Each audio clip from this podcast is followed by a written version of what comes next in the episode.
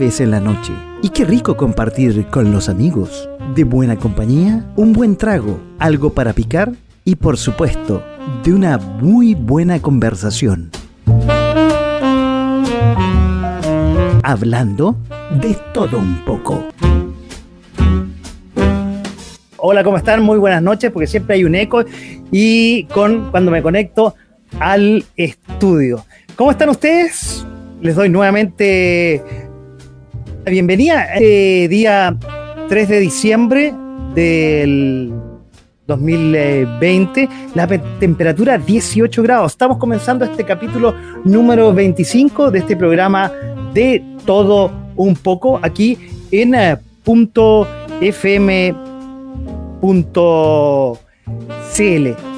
Día que se celebra dos cosas, o tres cosas diría las secretarias primero y un saludo para todas ellas que son un fuerte soporte a todas las que contamos con ellas. Son indispensables para nuestro trabajo. Y segundo, día de los médicos. Digo genérico porque es médicos, médicas de nuestro país que hoy día están representados por una presidenta, Isquia Siches, que vamos a hablar en un rato más cuando haga el resumen eh, de lo más destacado de esta semana. Y lo otro es mi santo, San Francisco Javier. Hoy día se celebra ese santo patrono de los animales. Antes de comenzar, eh, como siempre, el resumen de lo más destacado de esta semana en noticias, le quiero decir que estamos ya en el aire en .fm.cl nos pueden ver con la mejor imagen y sonido en eh, .fm slash webcam. También en Facebook, en nuestra dirección Facebook slash .fm slash live, donde voy a chequear en segundos si estamos saliendo. Sí, deberíamos estar saliendo ya sin problema. También en Twitch, donde nos pueden ver eh, con la mejor imagen y, y sonido, sí, también en la plataforma de Twitter que se llama Periscope, como twitch.tv slash eh, Periscope. Déjeme ver eh, si está funcionando ya nuestra señal de Facebook. Ya debería estar eh, saliendo, sí, al aire. Déjenme chequearla inmediatamente. Sí, sí, ya debería estar saliendo. Oye, y también bueno, vamos a estar el fin de semana, cuando salga este programa grabado, en Instagram, en Instagram TV, como arroba punto raya bajo radio. Ya estamos saliendo en Facebook, ¿sí? lo estoy viendo. Y el programa también sale grabado en eh, YouTube, en la dirección que ustedes están viendo ahí, punto espacio, va, punto FM espacio radio. También en Spotify nos pueden encontrar y este programa lo pueden escuchar el sábado a las 19 horas si se lo perdieron hoy día o quieren escucharlo nuevamente. Este programa que va en .fm.cl que se llama De todo un poco. Bueno, vamos a ir mientras eh, ingresa nuestro invitado de hoy a hacer un breve resumen de lo que ha pasado en esta semana ha habido muchas noticias. Yo cuando preparo esto digo, ¿qué voy a decir? ¿Qué voy a preparar? Y ha habido varias noticias. Empezamos, por ejemplo, eh, relacionado con el tema que siempre dejo para el último, que es el COVID-19. El gobierno extiende el estado de catástrofe para mediados, para ser exacto, el 13 de diciembre de 2021. Vamos a pasar casi un año con estado de catástrofe. ¿Se acuerdan? De esos mediados eh, de marzo o el primero de marzo, creo que el 3 de marzo cuando llegó el primer infectado a nuestro país con COVID-19. Bueno, oye, algo que estaba viendo en las noticias recién, hace muy poquito, el segundo retiro del 10%. Ya antes el gobierno eh, quería impulsar su proyecto de ley y había eh, cedido que 9 de 10 sueldos más altos no pagarían impuestos en la mañana fue aprobada por la Cámara de Diputados y en el Senado se aprobó hace minutos. Estaban dando las noticias y hace minutos estaba eh, ya aprobado. Y están pidiendo que en 10 días esto sea efectivo. Vamos a otra cosa noticiosa esta semana, el caso Corpesca, un caso largo, un caso largo de, investigación. El tribunal finalmente condena al ex senador Jaime Orpiz a 11 años de presidio y a la ex eh, diputada Marta Isasi a 8 años de reclusión, perdón, de reclusión menor, eso que quise decir, por cohecho y delitos de reiterados de fraude al fisco. ¿Qué otra cosa ha pasado esta semana relacionado con eh, la justicia? ¿Se acuerdan del juez Mario Carroza? El famoso juez que, entre otras cosas, investigó la caravana de la muerte. Bueno, el gobierno, el presidente de la República, de hecho, lo eh, quiso nombrar como nuevo integrante de la Corte Suprema. Sin embargo, un partido de gobierno, la UDI, quiero decir, rechazó su nominación. Y si seguimos con polémicas, polémico video de la Defensoría de la Niñez. Hay una querella de ley de seguridad del Estado por eh, independientes, diputados independientes y algunos oficialistas, y tanto el gobierno, están pidiendo la cabeza de Patricia Muñoz, que es la defensora de la niñez. ¿Por qué? Porque el video da alusiones a, comillas, saltarse los torniquetes o, comillas nuevamente, junto a la revolución. Están, están juntando firmas para ir a la Corte Suprema para pedir la destitución de la defensora de la niñez, de Patricia Muñoz, en este caso. Vámonos al caso Catrillanca, el polémico caso Catrillanca. El carabinero, el sargento. Aquí es un sargento, el sargento Alarcón, Carlos Alarcón, dice haber mentido en sus declaraciones. ¿Sí? Fue obligado por sus superiores, el mayor Valdivieso, y por un lado de la institución, un señor Inostroza. Y decir que hubo fuego cruzado en Temo Cuicuy, allá por eh, el sector de Ercilla. Todo esto fue mentira y aparentemente fue un error haber matado a este mapuche. Qué lamentable. Son esos lunares que hace mucho tiempo, ya hemos hablado por semanas, está teniendo la institución de carabineros. Bueno, la última fue la salida del ex director con, eh, primero, lo que me recuerdo, la caída del muchacho que está en investigación al, río, al lecho del río Mapocho y los baleos de unos jóvenes en, eh, en una... Eh, se me fue, en una institución eh, de, menores. Bueno, pasemos. Si volvamos al Congreso, se aprobó la ley de migraciones, se aprobó en comisión mixta. Sin embargo, Revolución Democrática completo y su, presidente eh, y su presidenta, quiero decir, en especial, quiere llevarla al Tribunal Constitucional por, por considerarlo anticonstitucional. Bueno, y la última noticia antes de pasar al, al, COVID va en lo que es el fútbol. En mi equipo, el, yo soy chuncho, no les había dicho. Walter Montillo, un ícono hoy día de la Universidad de Chile que estuvo en Brasil y volvió dice que no quiere renovar contrato y le avisó tanto a los dirigentes como a sus compañeros que se retira del fútbol. Lamentable por el equipo azul, lamentable por esta noticia, porque Walter Montillo es, ya digo, un gran baluarte, es un ícono de esta institución en el último tiempo.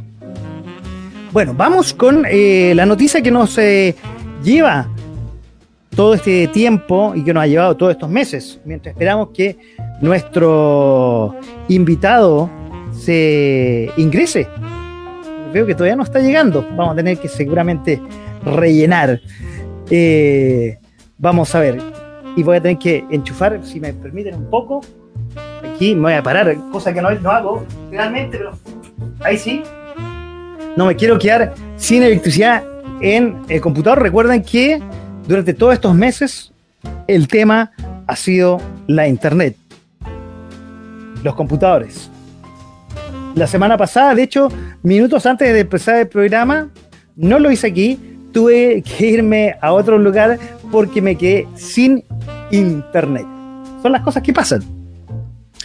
Hoy, bueno, vamos con el último tema. Mientras eh, voy a ver qué pasa con eh, el, el entrevistado de esta noche, que todavía no lo voy a presentar. Les recuerdo que estamos eh, en .fm.cl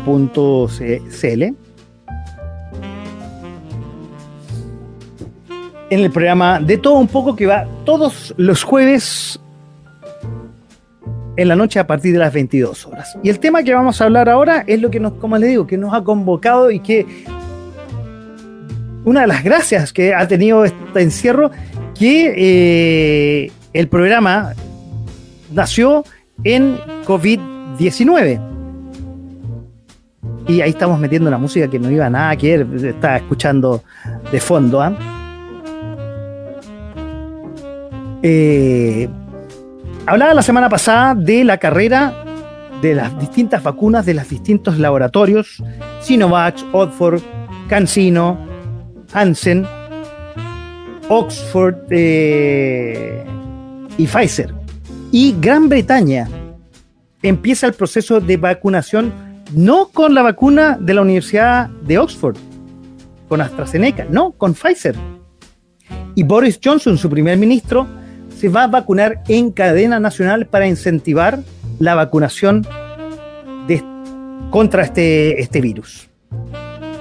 Por otro lado, Moderna, que es otro laboratorio, reporta un éxito del 100% en la prevención en casos graves y entra en la primera vacuna que entra en la FDA. Todo este escenario de carreras, ustedes saben que también está Rusia. Y Vladimir Putin sin estar ajeno, ordena una vacunación en Rusia a gran escala para la próxima semana. No quería estar ajeno y quería ser protagonista, pero le ganó Boris Johnson. Imagínense cómo está el presidente de Estados Unidos, con todo esto, quien ha perdido protagonismo completamente después de haber perdido las elecciones. Vengámonos a Chile con respecto a la vacuna. Ya hay cuatro vacunas probándose en eh, Chile. Las de Sinovac, las de Oxford, CanSino y Hansen. Y el Instituto de Salud Pública dice que las primeras vacunas llegarían a Chile en um, marzo, entre enero y marzo del próximo año. De hecho, ya vi en las noticias que hay algunas personas que ya se estaban vacunando. Lo otro, se estima que va a haber una segunda ola en Chile. Yo decía que iba a ser en marzo o abril. No, para enero. Y con tres posibles escenarios, dice el eh, MinSal. Escenario con 3.000 infectados diarios, 6.000 y 9.000. Segunda ola se vendría pronto. Qué lamentable sería. De hecho, hay unas eh, comunas que retroceden al paso 3, aquí en la región metropolitana. Santiago, Vitacura, Las Condes y Curacaví y al paso 2, Pedro Aguirre Cerda, La Pintana y Cerro Navia. Eh, también las autoridades sanitarias anuncian medidas para lo que se viene en las próximas semanas, que es el eclipse, Navidad y Año Nuevo, que seguramente vamos a estar hablando en los próximos programas. Y hablando del eclipse, los empresarios turísticos de la zona de la Araucanía, la región, el eclipse va a ser el próximo lunes 14 de diciembre. Quizás tendremos un programa especial, ya se los iremos avisando. Piden al gobierno más restricciones para evitar contagios. Y de hecho, no muy afortunado, el ministro París dice que mejor no ir al sur para no contagiarse. Coincide también la presidenta del Colegio Médico Iscasiche con el ministro, que mejor no trasladarse para ir al sur. Bueno, así es las noticias que han pasado durante la semana. Y voy a poner música para presentar a mi invitado de esta noche. ¿Sí? Vamos a poner música eh, que no está preparado. sí, está aquí, eso sí. Ahí va. Un clásico me dijeron que le gusta. Él es. Lo voy a dejar un poquito para que yo me pueda escuchar. Él es técnico en construcción civil de la Universidad, del Instituto Garcos, quiero decir. Previamente estudió arquitectura en eh, la Universidad de Chile. Tiene un diplomado en comunicación política en la Universidad de Academia de Humanismo Cristiano que lo hizo por allá en la década de los 80 es militante del Partido, eh, del Socialista, bendigo, y es discípulo del famoso periodista interpretativo Abraham Santibáñez. Es un reconocido vecino de la comuna de Maipú y postuló algunas veces, tengo entendido, me puede corregir, como concejal en dicha comuna.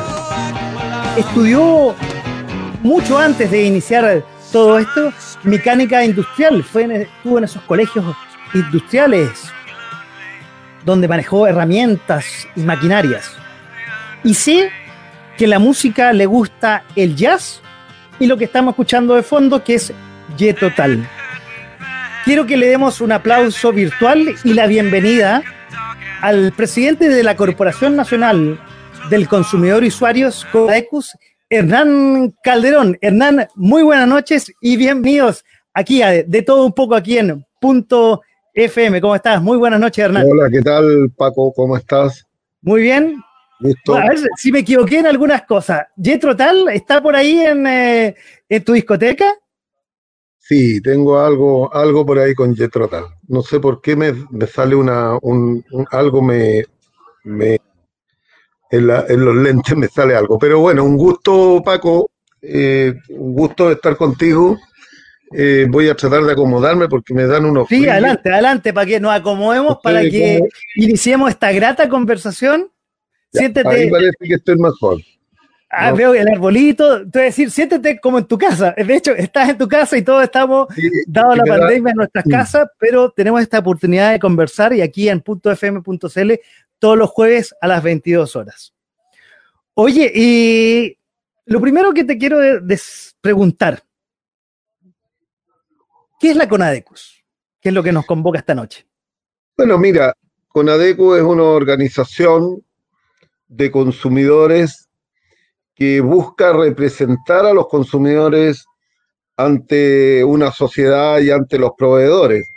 Y que estamos eh, digamos, somos parte de lo que reconoce la ley como organismos que regulan y tienen un, una, un actor relevante en los mercados, en las, en las eh, digamos, eh, en la protección del consumidor y como interlocutores ante los proveedores.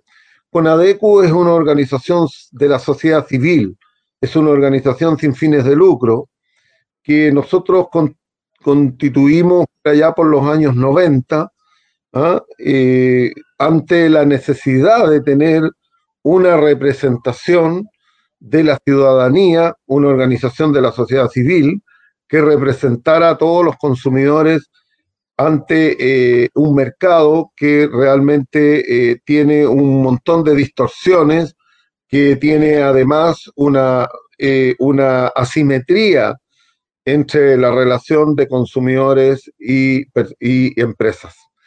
Eh, Conadecu tiene una función social, tiene la función de ayudar orientar a las personas eh, para poder relacionarse también con, la, con las comunidades, para educarlos, defenderlos, protegerlos, orientarlos y representarlos. Oye, eh, yo por ahí, bueno, sé que tiene 24 años, se fundó el 26 de octubre del 96. Su primera campaña, le voy a recordar a los que nos están escuchando y nos están viendo, eh, fue la del cheque en blanco, la famosa ahí del cuando uno iba a los hospitales. Ah, ¿Perdón? El cheque en garantía. El cheque en garantía, perdón, eh, gracias. El, cheque en garantía fue nuestra primera campaña, ¿ah? nuestra primera campaña que tuvimos y probablemente tuvo bastante éxito porque al final eh, en esa campaña nosotros logramos que se regulara el tema del cheque en garantía. Igual han habido otras formas como se ha aplicado esta, esta situación que se le produce a las personas principalmente cuando están en, en, eh, las personas van a un hospital, van a una clínica, van a un consultorio y que hoy día lo hacen firmar un pagaré. Bueno, pero eso es lo que, lo que sucede. Pero legalmente no se puede exigir un cheque en garantía a una persona que concurre a un servicio hospitalario.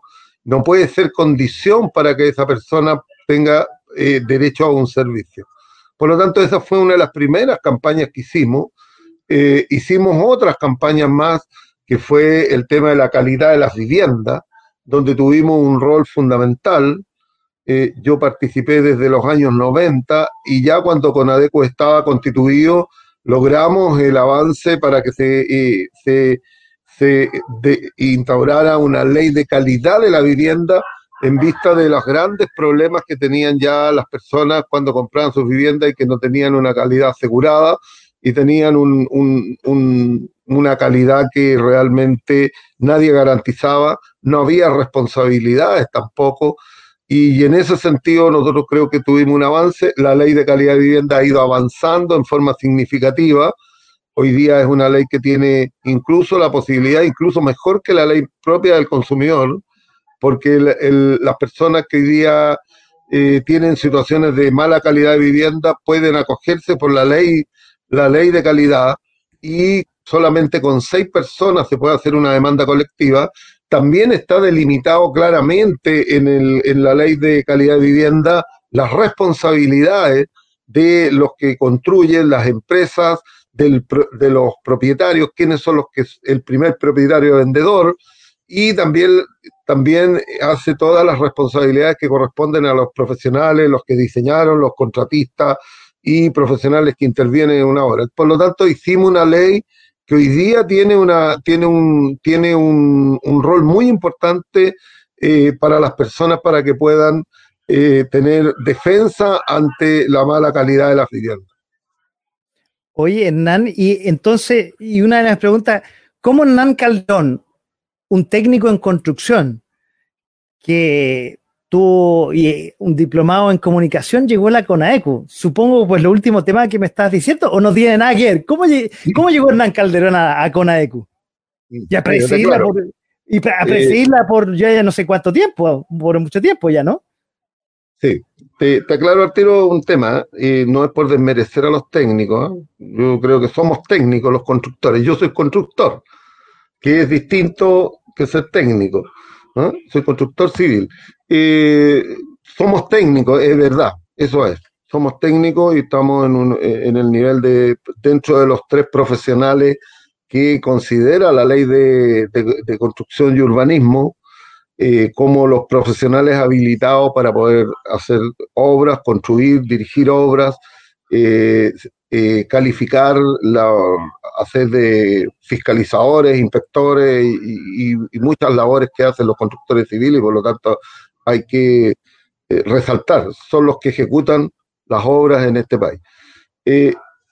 Bueno, esto tiene que ver con un poco con todo lo que uno va conociendo desde joven, tiene que ver con el servicio social que uno puede prestar, cómo puede aportarle a la sociedad desde, desde una posición que a lo mejor muchas veces tú no la no piensas de que existe esta cantidad de esta cantidad de, de eh, asimetría que existe en, en, nuestra sociedad, la cantidad de abusos que existen, la cantidad de, de malas prácticas que existen en la sociedad chilena y lógicamente los que tenemos algún algún eh, sentido de servicio público, tenemos que expresarlo en, algún, en alguna actividad específica para poder constituir organizaciones que justamente vayan en defensa de los ciudadanos. Ese es un motivo no menor. Yo fui dirigente en los años 80, Paco, no sé, a lo mejor tú eras muy joven, en los años 80, en plena crisis de los del año 82, nosotros, yo fui dirigente de una de las organizaciones defensoras de los deudores hipotecarios, que ah, fueron los más castigados en la crisis del 82. Yo era chico, pero me, me tampoco tan chico, pero me, me, recuerdo perfectamente, absolutamente. Eh, es probablemente la crisis, una de las crisis más profundas que ha tenido la sociedad chilena, cuando ocurre esta crisis, donde miles de personas perdían sus viviendas diariamente, y donde había que salir en defensa de esas personas que habían hecho una, un sacrificio tremendo por tener una, un lugar donde habitar, donde poder constituir su familia y que con esta crisis, con esa crisis, muchos y miles de personas perdieron sus viviendas. Yo fui parte de ese movimiento que eh, ayudó a poder a que muchas personas no perdieran sus viviendas y salíamos en defensa de ellos. Ese fue lo, más aproximado que tuve yo cuando empiezo en esa labor. Siempre me han gustado las labores sociales, por lo tanto, en esos tiempos eh, tomamos esta bandera que tuvo resultados para muchas personas positivas, para otras no pudimos hacer mucho. La verdad que el sistema nos, nos impedía, pero sí movilizamos mucha gente en el país. Y, y esa fue la primera aproximación que, que tuve yo para poder llegar a Conadecu. En Conadecu, Conadecu se constituye justamente por parte del movimiento que teníamos nosotros como de, eh, el movimiento de los deudores habitacionales, que era la Confederación Nacional de Deudores Hipotecarios, que tenía una actividad diaria y con conexiones en las villas, en las poblaciones, y no solamente de, Santiago, sino que de todo el país. muchas veces concurríamos, con recursos propios, ahí no había financiamiento de nada, pero solamente era nuestro interés poder ayudar a las familias que estaban realmente eh, ahogadas por este sistema de económico que había eh, provocado una crisis de tal magnitud que tuvimos, eh, digamos, índices de cesantía que llegaron al 30-35% donde había miles de personas, donde surgieron un montón de programas que lo único que hacía era entregarles un paquete, una caja con alimentos a fin de mes.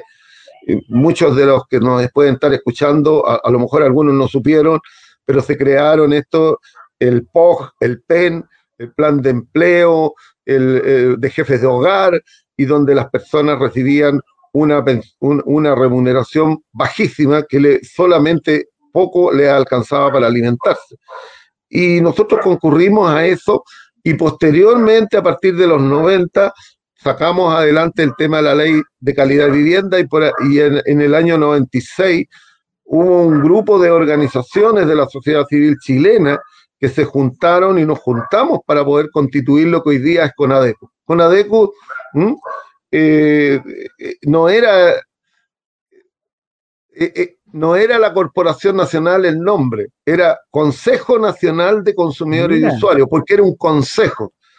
El consejo estaba constituido por organismos vivos, la CUT, el Instituto de Ecología Política, la Corporación del Adulto Mayor, la Confedas, la FEMU, la FEMU era la Federación Metropolitana de Uniones Comunales. También estaba la Federación Nacional de Uniones Comunales, la, Confederación Nacional de Uniones Comunales. Entre todas esas organizaciones constituimos con ADECU, porque pensábamos que este era una era un instrumento, esta era una organización que podía representar a la sociedad chilena para poder defenderse de los abusos del mercado, de las malas prácticas del mercado y como dije anteriormente, de las asimetrías que tiene este mercado, la falta de información, la falta de defensa. Y cuando nosotros constituimos con ADECU, Paco, en el año 97, eh, en, el año 96, no, no había ley del consumidor. La ley del consumidor se promulga en Chile en el año 97, con adecues de antes de, la, antes de que tuviéramos ley del consumidor. Por lo tanto, las organizaciones de consumidores no existían en el país. Cuando se aprueba la ley del consumidor en Chile, tampoco reconoce de que existan organizaciones de consumidores. Recién la legislación, la ley cuando cambia, hay una modificación importante en el año 2004, la ley reconoce la existencia de las organizaciones de consumidores.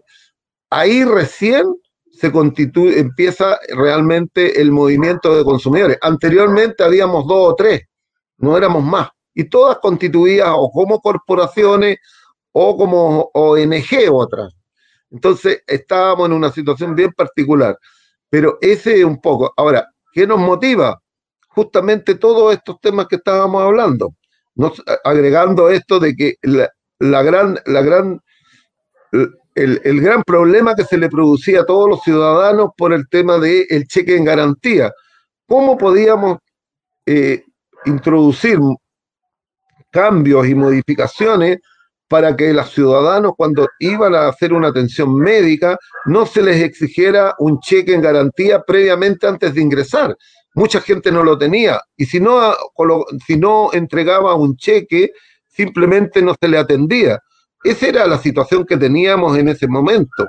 Por lo tanto, eh, esta organización estar en esta organización, yo fui uno de los fundadores, eh, pasa por ahí en el año 96, donde elegimos un directorio y empezamos a funcionar en una, en una vivienda de una pieza que nos, nos, aportó eh, una, el Instituto eh, Gilania, que era un instituto ligado justamente al, al, movimiento ambientalista y que gratuitamente ellos nos entregaron y ahí partimos. Eh, estaba en la calle París, en Santiago, y ahí estuvimos bastantes años hasta que después nos cambiamos al otro lugar. El primer presidente que tuvimos fue don Ernesto Venado. Eh, Ernesto Venado eh, eh, fue presidente fue el que me antecedió a mí, y la verdad es que hemos hecho una aposta prácticamente. Él ya, por la avanzada edad que tiene, justamente él decidió que ya no podía continuar sacrificando su salud muchas veces y, estar concurriendo diariamente a las oficinas y estar haciendo el trabajo que hacíamos permanentemente y él me da, me, el que hace la continuidad vengo a ser yo de los fundadores. De, de gente del, de los fundadores de Conadecu son muy pocos los que haya. probablemente yo era el más joven del grupo y por esto tuve que asumir la posta. Ahora yo también tengo que buscar lo mismo, es decir, ¿qué me, ¿quién me va a reemplazar? Pues pronto, Pasar el bastón o, luego, alguien me va a tener que reemplazar. Pero, pero nosotros hemos hecho una labor muy responsable. Hemos, hemos hecho lo que hemos buscado es el crecimiento de una organización que tenga el carácter nacional, que sea representativa, que tenga visibilidad y que además cumpla con la función para la cual están destinadas las organizaciones, que es defender a los consumidores. Nosotros les entregamos atención gratuita, orientación gratuita, representamos a los consumidores ante los abusos por demandas colectivas y de otro tipo. pero principalmente nosotros tenemos una, una labor permanente de trabajo con las, con las personas en un contacto directo. Todos los ciudadanos la misma gente que hoy día nos está viendo, si tiene algún problema de, con, de consumo en que nosotros podamos ayudarle, puede concurrir a nuestra página con Adeco. vamos, vamos, vamos, vamos un rato a eso, no, no nos adelantemos, no nos adelantemos, Hernán. Estamos con Hernán Calderón, presidente de la Corporación Nacional de Consumidores y usuarios. Y quiero preguntar, tocaste hartos temas y, eh, eh, un poco para ir pimponeando y para que vayamos entendiendo más la labor. Yo cuando conocí la CONAECO y después probablemente vamos a contar cómo la, conocí y agradezco haberla conocido, me di cuenta que habían otras organizaciones, está que con la internet salió reclamos.cl y existe la ODECU, que es la Organización de Consumidores, y uno un poco se enreda y dice, qué son todas estas organizaciones y más encima existe un servicio nacional del consumidor que es el ente estatal, pero al final parece que el CERNAC es un león sin dientes porque es poco eficiente. Eh, de hecho, tiene más, tiene, hay más reclamos, hay más eh, reclamos, bien digo, en reclamos.cl en usted u otras organizaciones que en el CERNAC. De hecho, yo en su momento accedí al CERNAC y tuve mejor acogida con ustedes. Entonces, ¿es un león sin diente el Cernac? No, no. Ese, ese, ese un, un, un mito. No, yo creo que es un mal, un mal título que inventó un señor para poder imponernos un, modelo de, cambio legislativo que creo que estaba absolutamente errado. Eh, mi opinión es que el CERNAC tiene las herramientas suficientes para poder defender a los consumidores. El CERNAC tiene las herramientas y las asociaciones de consumidores también las tienen. Eh, yo quiero decirte, Paco, que uno de los temas que yo siempre destaco es que las únicas organizaciones de la sociedad civil que tiene atribuciones para representar, para poder investigar, para poder demandar, para poder asesorar, para poder orientar, son las organizaciones de consumidores, que tienen prácticamente las mismas atribuciones que tiene el organismo del Estado. Lo que hace con ADECU también lo puede hacer el CERNAC, y lo que hace el CERNAC salvo algunas variables que se introdujeron en la última modificación de la ley, anteriormente eran las mismas atribuciones. ¿Que tienen atribuciones?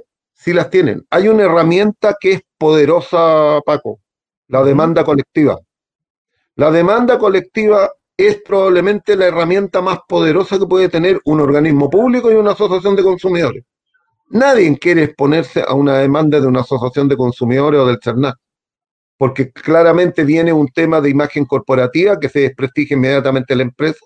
Segundo, la adhesión que tiene una demanda colectiva en la comunidad. Y tercero, las sanciones a las cuales se puede someter. Por lo tanto, atribuciones tiene. Tiene atribuciones de fiscalización. Tiene atribuciones para poder hacer procedimientos voluntarios, llamar, pedir información obligatoriamente. O sea, atribuciones tiene. Eso es un mal, un mal título que pusieron algunos de que era un león sin dientes. No, la verdad es que el, tema del león sin dientes tenemos que entenderlo de otra manera. ¿cómo? cumple la función ese organismo? Ah. Y nosotros creemos que aquí tenemos una situación muy particular. Es un organismo que puede hacer todo lo que puede hacer una asociación de consumidores. Eso hace de que las asociaciones de consumidores en Chile no puedan desarrollarse, porque estás compitiendo con un organismo público, con funcionarios públicos, con, con financiamiento público cuantioso. En cambio, las asociaciones que podrían cumplir la misma función tienen prácticamente un presupuesto que podríamos decir es como nada.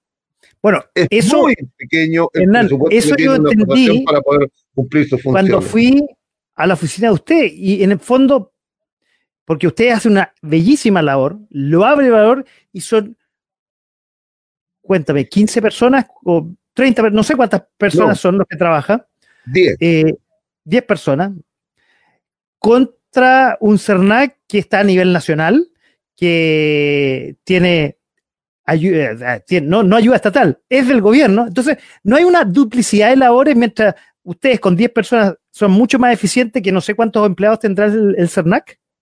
CERNAC de tener en este momento bordeando de estar bordeando cerca de los 400, 500 funcionarios. Y a nivel nacional, ustedes solamente tienen la, oficina que vamos a nombrarla más, más adelante. No, no tenemos la capacidad para tener más de un despliegue más grande. No, no hay financiamiento. Absolutamente. Eh, pero el problema es el financiamiento. No, se duplican las tareas y más encima ustedes son más eficientes que el CERNAC, Hernán? Mira, en algunos aspectos puede que nosotros tengamos mejores resultados que el propio CERNAC. Eso, eso es evidente, porque la, atención nuestra es muy directa, muy expedita.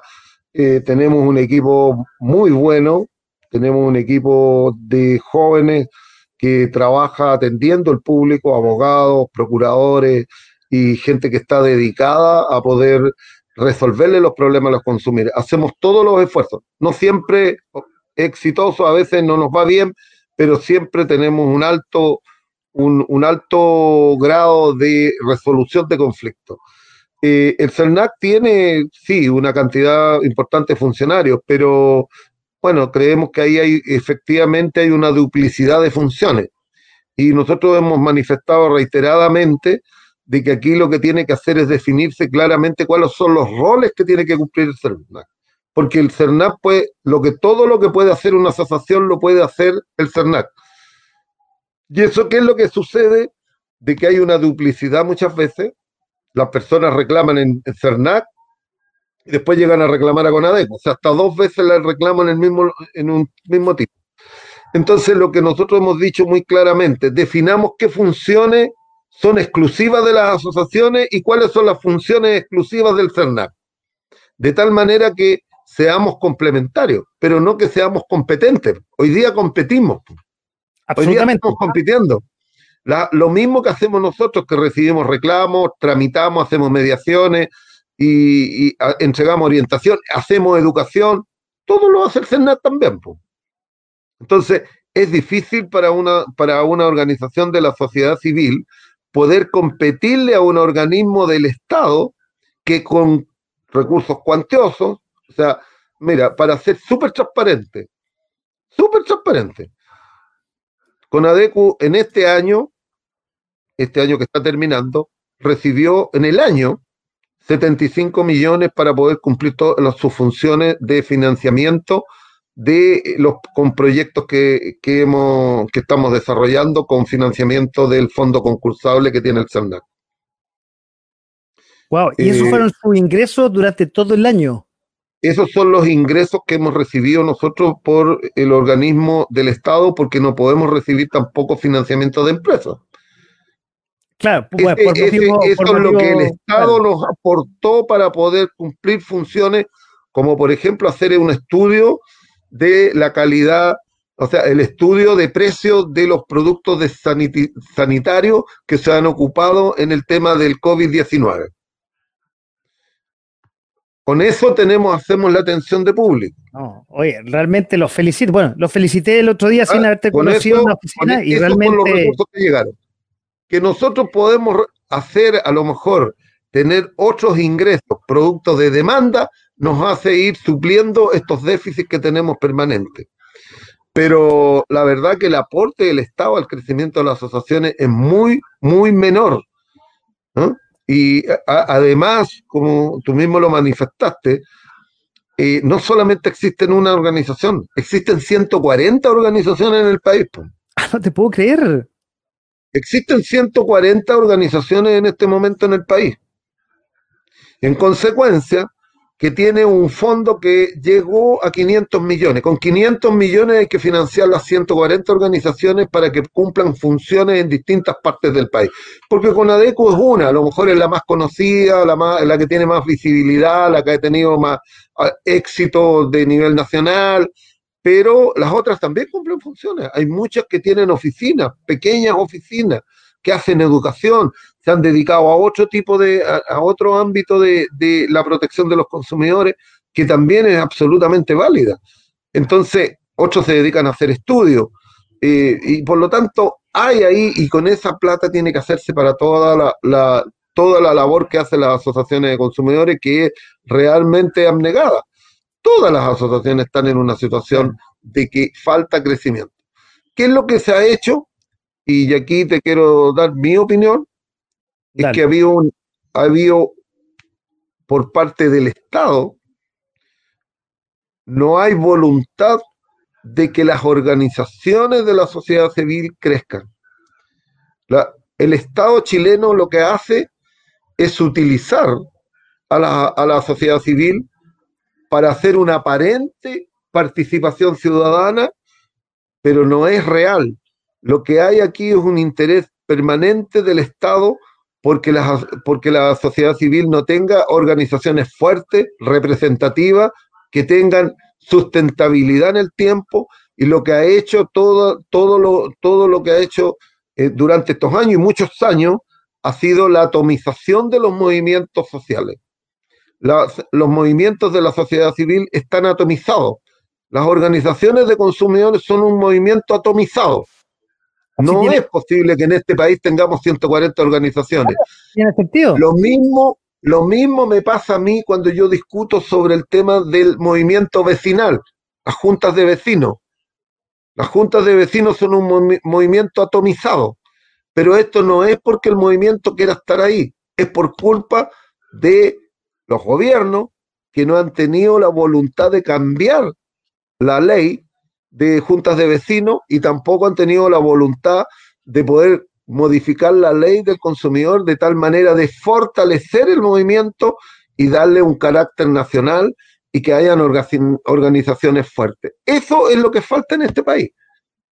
Eso es lo que les falta. Fíjate que en el movimiento vecinal es mucho más demostrativo.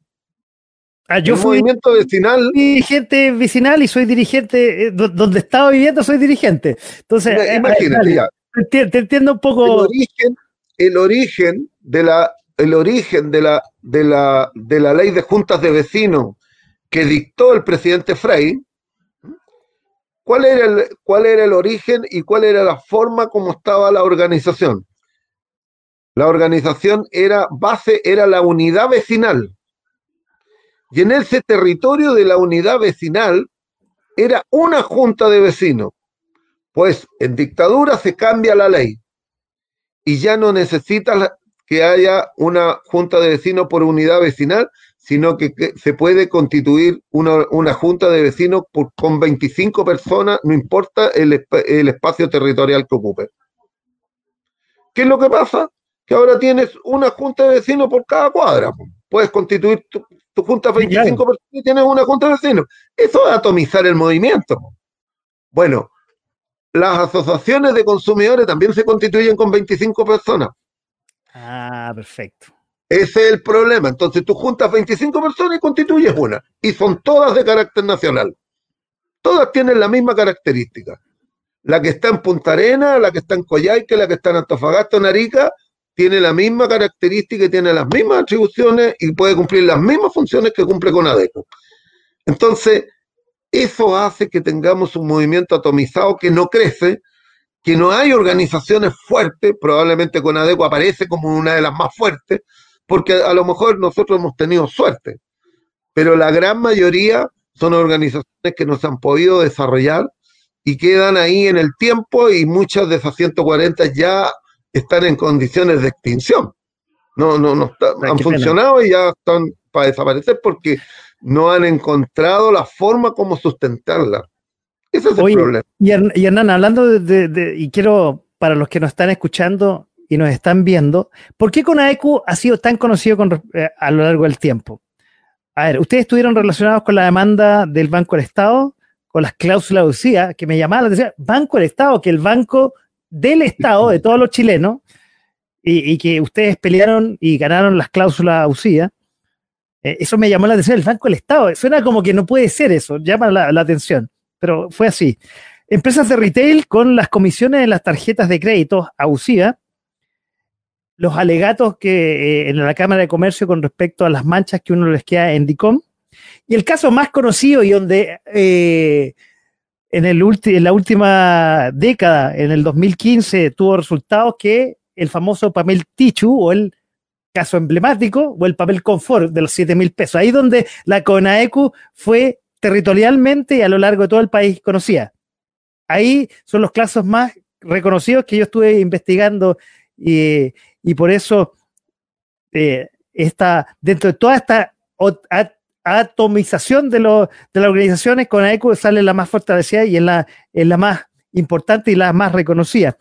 Y quiero tocar dos cosas de lo que tú tocaste en el último, último rato, que me, pasaba a mí y, que siempre en las distintas organizaciones que estaba diciendo, oye, esto no solamente me pasa a mí, le pasa al resto. Y siempre donde me ha tocado, he tratado de, lo que me pasa a mí, tratar de que, ver que al resto no le pase. Y, ahí están las demandas colectivas que tú dices. Y por otro lado, tú tocaste la ley del consumidor, que aquí me voy a meter en, otro tema, preguntando, de primero, ¿es débil la ley del consumidor que tenemos? Eso que ha avanzado a lo largo del tiempo. Tú dijiste que la primera ley del consumidor fue por ahí, por los, a fines de los 90. Pero a lo que voy a ir, me voy a meter en un tema un poco más denso, a ver si tú me puedes acompañar, a ver, yo creo que la ley, en mi opinión, y ahí quiero que conversemos, eh, Hernán, es débil y eso trae varias cosas aparejadas. Uno, que las empresas eh, grandes abusan de los clientes, sea una pelea muchas veces entre David y Goliat y uno se sienta solo. Dos, los mismos proveedores que abastecen y proveen a estos grandes conglomerados se ven más débiles y no pueden eh, pelear por sus precios y sus costos tienen que bajarlos más. Y por otro lado, otra patita son los mismos empleados que en estas grandes empresas les pagan bastante poco a sus empleados y por eso vamos a algo eh, como consecuencia que el servicio al cliente cuando te atiende no es muy bueno. Entonces, mm. no sé si eh, voy a tratar de, redondear al tema y la pregunta que quiero llevar. Todo eso nos lleva a una ley de consumidor que quizás no es tan fuerte y no hace a empresas muy poderosas que llegan a todas esas consecuencias, proveedores mal pagados, empleados mal pagados y por ende clientes mal atendidos? Bueno, podría tener consecuencias. Yo creo que ahí hay varios, varios temas juntos. Mira, más allá de lo que yo comenté, de que según yo, con las atribuciones que tiene el CERNAC son, no son malas, tiene buenas atribuciones, pero la ley del consumidor tiene un problema de fondo, que nadie ha querido, no ha habido voluntad política para terminar con esa, con ese, con esa, eh, digamos, eh, ese, ese problema que tiene la ley. La ley tiene un problema, es que es una ley supletoria. ¿Eh? ¿Tú sabes lo que es una ley supletoria? Eso te iba a preguntar, me dejaste, no me quiero hacer el, eh, y los que nos están escuchando tampoco probablemente saben lo que es una ley supletoria. La ley del consumidor, hoy día, para, para darle el contexto de por qué. Las actividades económicas en Chile, las principales actividades económicas, se regulan por leyes especiales. Todo tiene una ley especial. Si tú te vas, está la ley de ISAPRE, es una ley especial. La ley de AFP, la 3500, es una ley especial. La ley de banco es una ley especial. La ley sanitaria es una ley especial. La ley eléctrica, la de telecomunicaciones, y puedo infinito. Como Todas las giros, como tantas áreas, hay, hay ley especial. Una ley especial. Pero por un pues lado suena, suena coherente. Sí, eh, cada, cada actividad es regulada por una ley especial. Está bien. Y, y yo no estoy en contra de que no haya leyes especiales. ¿eh? No, no es que esté en contra. El problema está en cómo fue que el legislador determinó la aplicación de la ley del consumidor. ¿Y qué es lo que dice la ley del consumidor en este caso? La ley del consumidor se aplicará supletoriamente en lo que no considere la ley especial. Es una ley de segunda jerarquía. Ah. Ese es el problema que tiene de fondo. Entonces, cuando tú dices, puede estar escrito, la ley del consumidor puede estar muy bien escrita. Voy a ponerte un, ejemplo para que sea más demostrativo. En la última modificación de la ley del consumidor, logramos que se incorporara un artículo que más o menos dice de que cuando un, proveedor de servicio suspende o se corta o no entrega el servicio injustificadamente, deberá compensar al consumidor en 10 veces el servicio no prestado. ¿Cierto? A ver, para, aterrizarlo un poco más para lo que nos están viendo, está escuchando. Si un proveedor de servicio Internet, por ejemplo, que, hemos, que ha sido primordial en estos cinco meses. servicio injustificadamente. Ya. El, el, proveedor del servicio deberá, deberá compensar al consumidor en 10 veces el servicio no prestado. O sea, el equivalente a un día, supongamos que se corta, 10 veces un día. O sea, si tú si, si tuviste un día sin corte, un día cortado el servicio me vas a tener que pagar el equivalente a 10 días. Perfecto. Perfecto, ¿cierto? Suena, suena. Suena bonito. Suena bonito, exactamente. Suena bonito. Pero, aquí para que, para que tú veas el pero.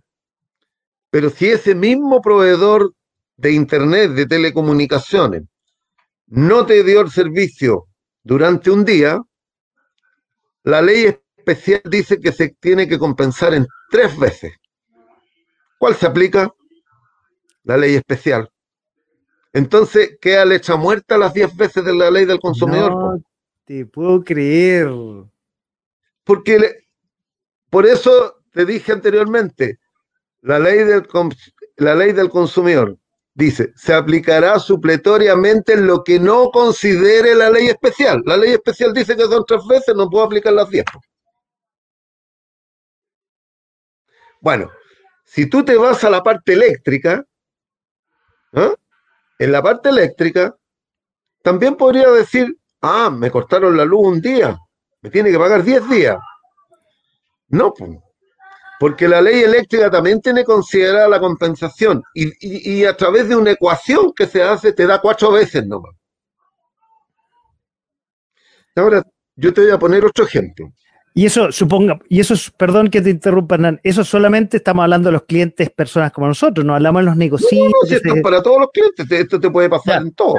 Hay en otras en que simplemente tú no puedes aplicar la ley. Por ejemplo, las ISAPRE. Ah. O hay, hay actividades donde simplemente está tan bien hecha la ley que te impide que la ley del consumidor se aplique. Por ejemplo, en el gas, el gas de red. En el gas de red, la ley está tan bien hechita que como tiene un tema de, de las rentabilidades, hubo que cambiar la ley para poder que se aplicara una compensación en caso de obtener una rentabilidad mayor que es la que fija la ley.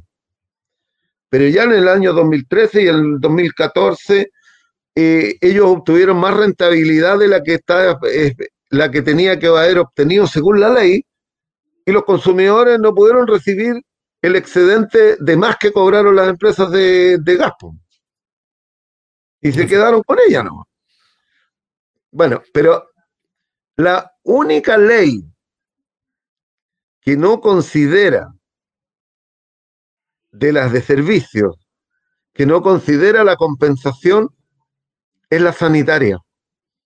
No está considerada la compensación. Entonces, ahora te llevo al otro punto cuando ocurre la catástrofe que quedó en Osorno, que quedaron sin agua durante varias semanas. Bueno, y como no estaba especificada en la ley la compensación, se tuvo que aplicar las 10 veces. Esa fue la excepción. Ah, perfecto. Y ahí, bueno, la empresa al final, no sé, está, está a punto de, de, perder la concesión incluso. Claro, pero ahora ya no la perdió ya. Ya le perdonaron la vida, así que ahora ya se, la están vendiendo ahora. Pero bueno, pero ahí los consumidores sí que pudieron alegar las 10 veces. Ese, es una demostración. Ahora, ese es el problema de fondo que tiene la ley del consumidor. ¿Cómo yo la aplico? ¿Cómo la aplico? ¿Cuál es el otro problema que tenemos? Es un tema de cómo resolvemos los conflictos en forma expedita, rápida de tal manera de que no tengamos que ir a judicializar los temas.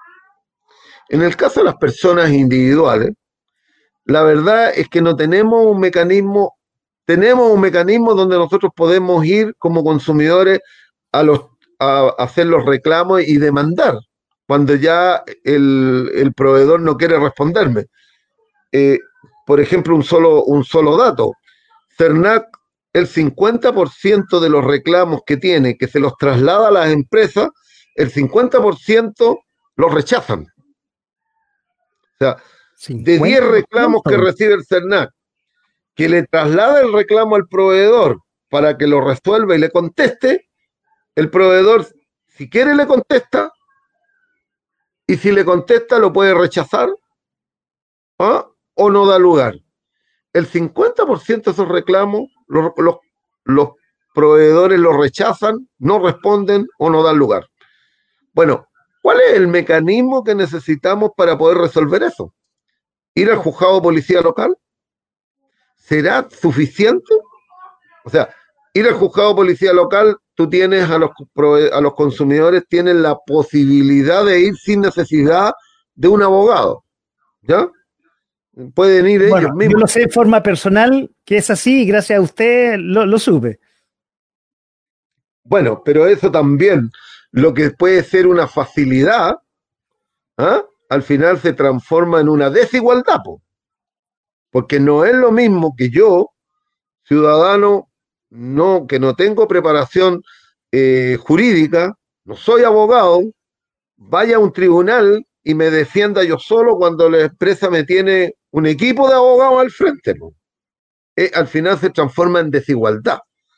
Entonces, nosotros creemos que ahí lo que tiene que haber son lo que en otros países hay mecanismos de mediación, de arbitraje, de conciliación en el ámbito del consumo, o y además tribunales de consumo, como ah, existen en otros países.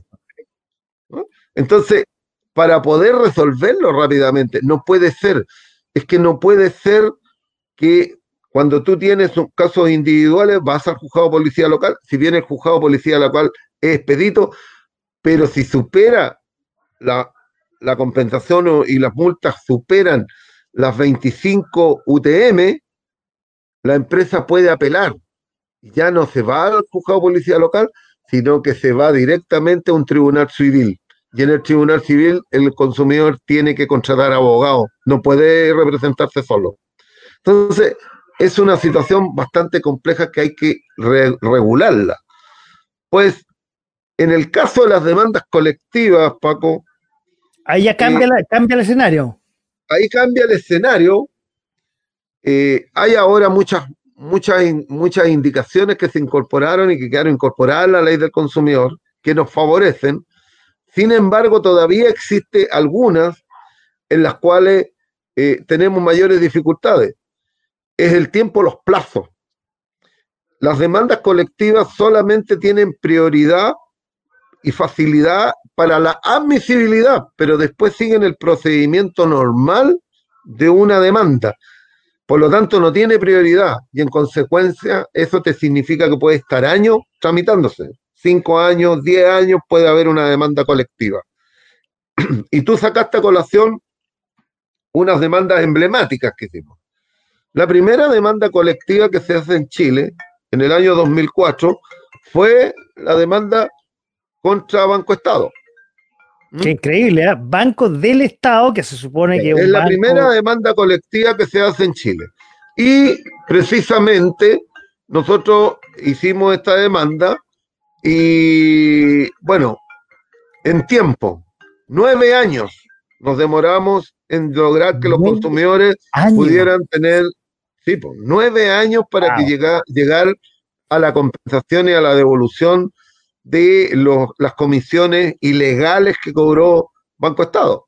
O sea, esas comisiones no estaban estipuladas, eh, la comisión por mantención de una cuenta de ahorro a la vista, una, cuenta de ahorro antigua, que era precisamente para personas que no tenían acceso a una cuenta corriente u otro tipo de mecanismos para poder depositar documentos.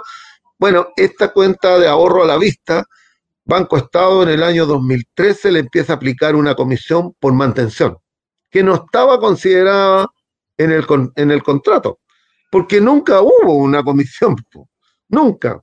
Bueno, eso fue lo que nosotros logramos y que Banco Estado después tuvo que eh, hacer la devolución de todo lo cobrado durante, ¿cuánto? Muchos años, muchos años, hasta que terminó la demanda, 2013. Eh, eso significó un cambio radical en muchos bancos. Y el otro caso, que también es emblemático, pero tú no lo mencionaste, que, pero tiene, una, tiene una relevancia muy importante. A ver. Que fue el caso de la demanda colectiva contra Cencosud por la tarjeta Jumbo Más, por el cambio, por por el aumento unilateral de la comisión de mantención que pasó de 450 pesos en ese tiempo a 990. Estamos hablando, estamos hablando aquí año 2005, por ahí. Estamos hablando de esos tiempos, estamos hablando de año 2005. No estamos hablando de otros. Estamos hablando de muchos años. Que vino a terminar por allá por el 2013 también, se demoró siete años. 2005-2006. Pero esa demanda tiene tiene una relevancia también importante. ¿Por qué? Porque si bien en la del Banco del Estado había un alegato, el alegato del Banco Estado es que no se aplicaba la ley del consumidor porque había una ley especial. E, e, ese es el alegato de siempre, por la ley especial. Dice, no, que yo a mí me yo tengo una ley especial, no es la ley del consumidor. Pues el, en ese caso, la Corte Suprema consideró que habían cláusulas abusivas, porque para efectos de la, del, aumento del, aumento de la comisión, el, la tarjeta se subió unilateralmente, pero la, mm, la superintendencia en el mismo periodo que se hace una circular. Una circular, la circular 17, famosa. Si tú le preguntas a un economista la circular 17 vinculado a este tema, ¿saben al tiro qué en la cual la superintendencia, que debiera ser la que defiende también que el mercado sea transparente, y que no tenga cláusulas abusivas y que no tenga este tipo de condiciones, sacó esa circular y la circular tenía considerado de que el silencio era aceptación. No te puedo creer. El silencio es aceptación. Por lo tanto, como a ti te subieron la comisión. Y no te diste cuenta. Tú no, te diste cuenta o, no dijiste nada, me opongo, estoy a favor, estoy en contra, no dijiste nada, bueno, por el no haber dicho nada, era aceptado. O segundo, que si bien tú no habías dicho ni cine no, ocupaste la tarjeta, se daba como que tú habías aceptado también el aumento de la comisión. O sea, el consentimiento expreso no existía. Bueno, la Corte Suprema, ¿eh? la Corte Suprema ordenó y dictó que esas eran cláusulas abusivas y que el silencio no era aceptación y tampoco esto otro.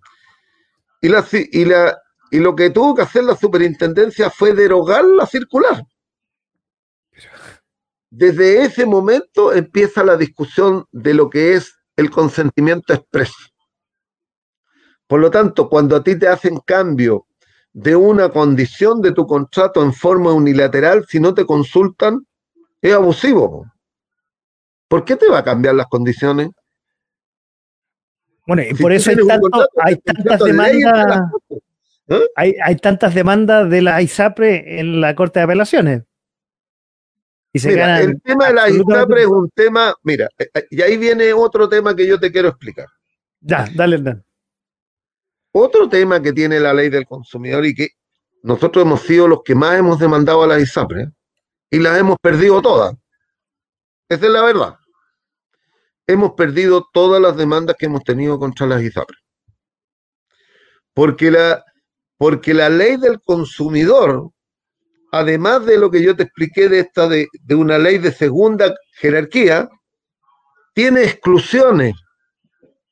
Y está excluido la calidad de la salud, de la educación, y de la vivienda. Por lo tanto. No puedo creer lo que estás diciendo. Lo encuentro increíble. Y no hemos podido hacer el cambio, no hay caso.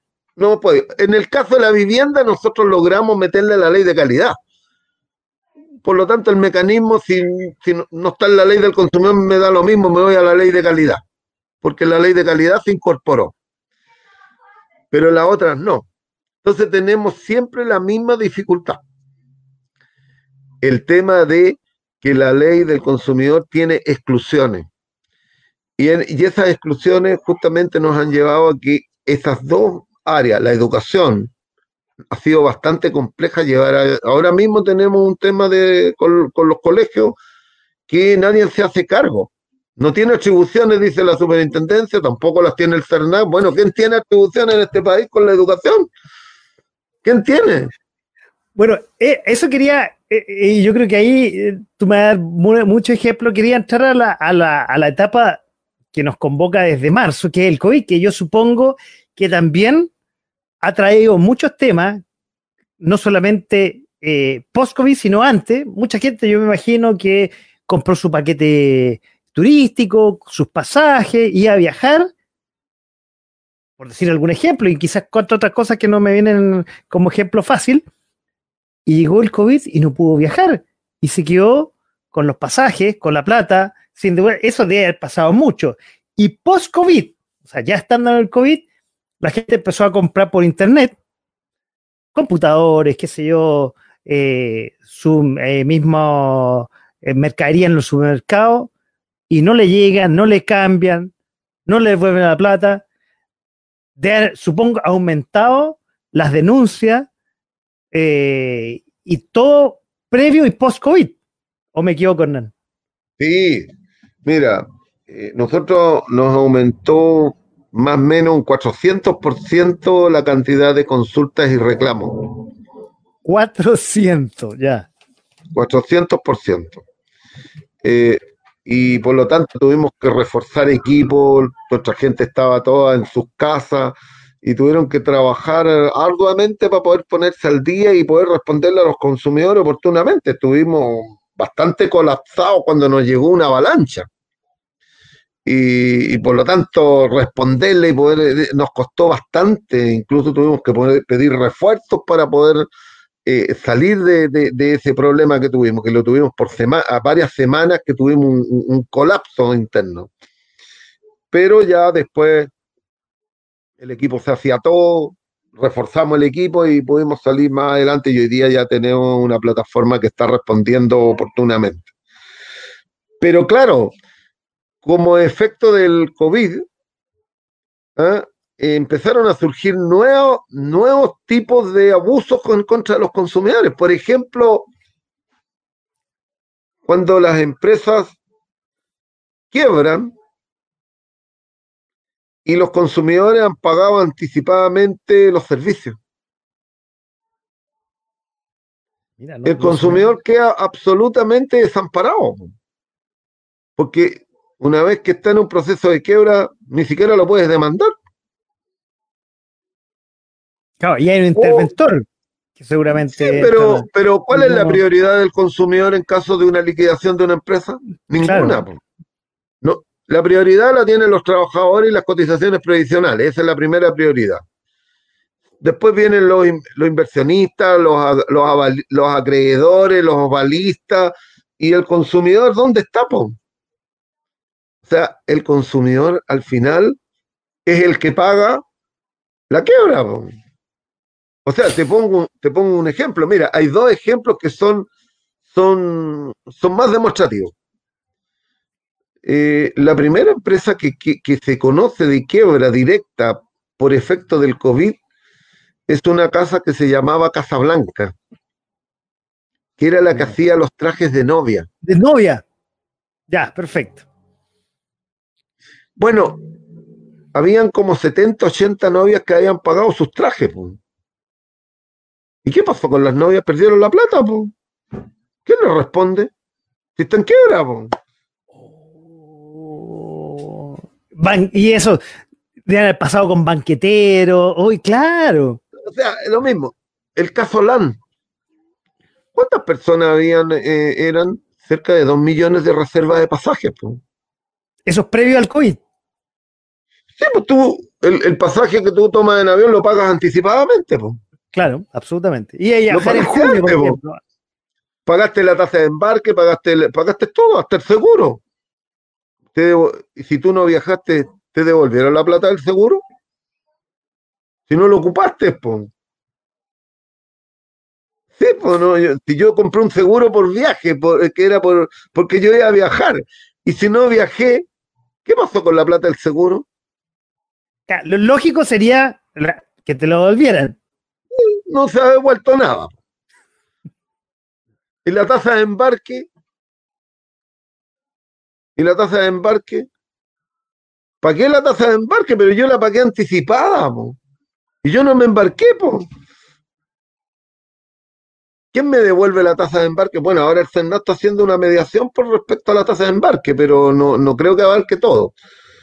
De todas maneras, bueno, ¿y el pasaje mismo que compraste? ¿Será posible que me, que me devuelva? Porque algunos colocaron en casos especiales. ¿Por qué casos especiales? Oiga, si yo le pagué por un servicio anticipadamente, usted no me prestó el servicio. Que es que eh, es un caso especial porque es una emergencia o porque ya el, fuerza mayor, como le llaman. Sí, pero usted no, se, no porque sea fuerza mayor, usted se va a apropiar de un dinero que yo le pagué para que me preste un servicio y si usted no me lo, no me lo prestó, entonces voy a aducir fuerza mayor y me voy a quedar con tu plata.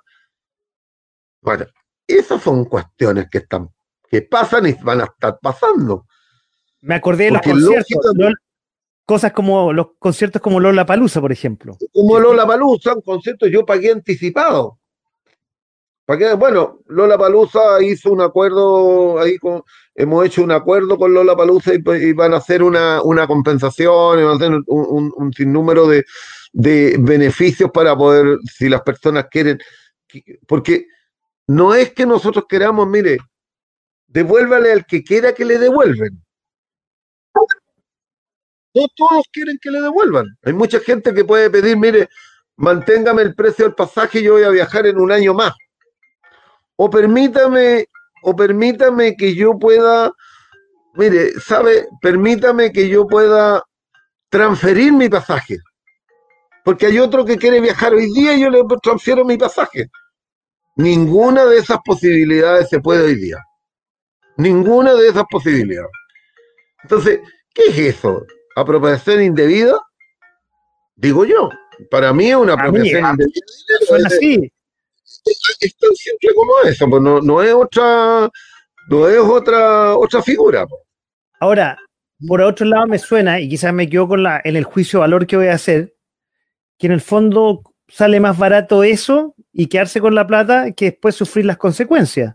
Cosa que en otros lados del mundo, que tu nombre salga manchado duele mucho.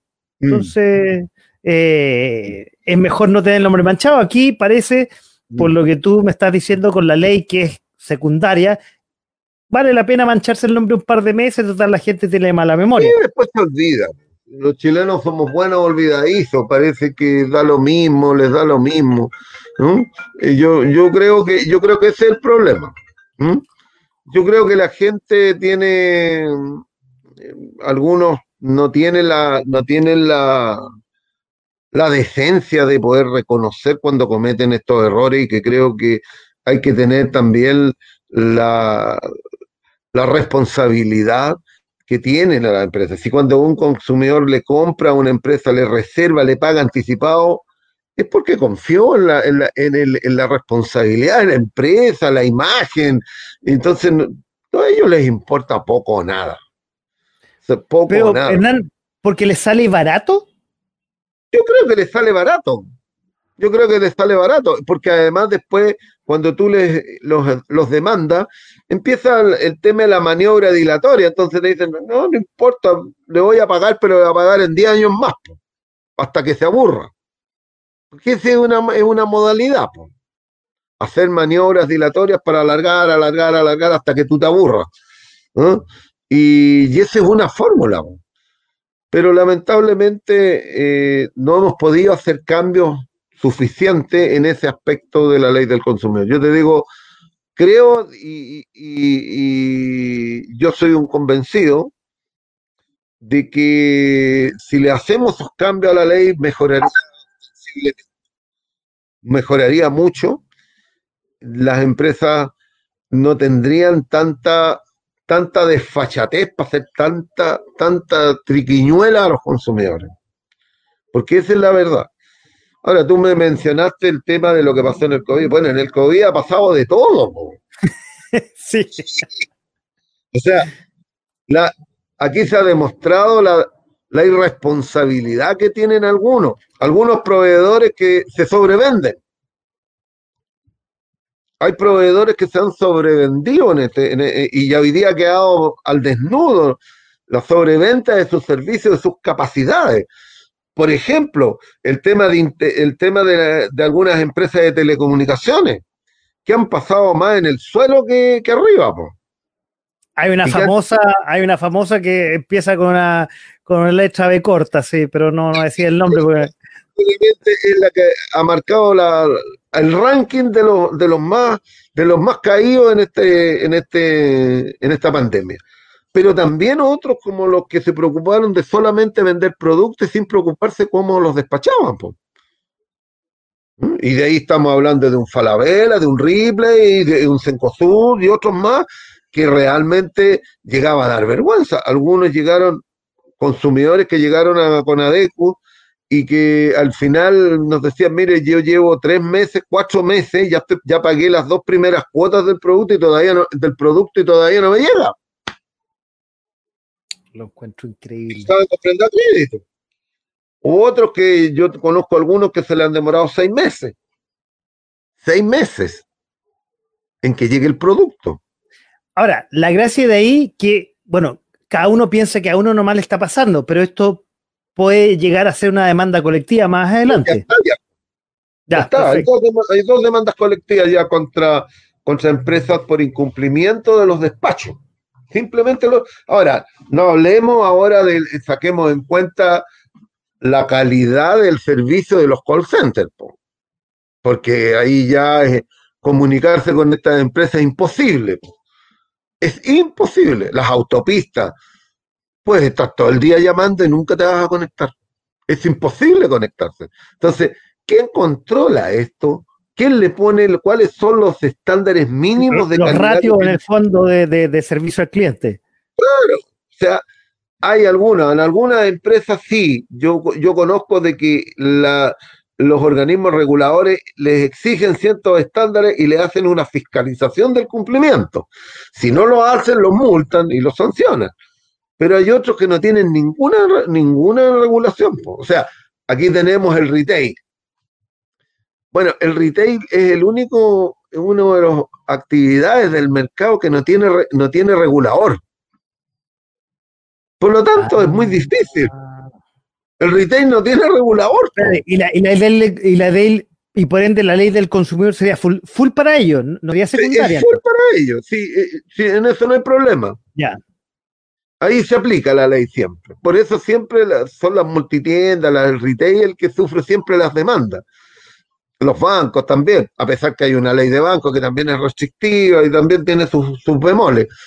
Pero, pero en el caso del retail hay una irresponsabilidad total.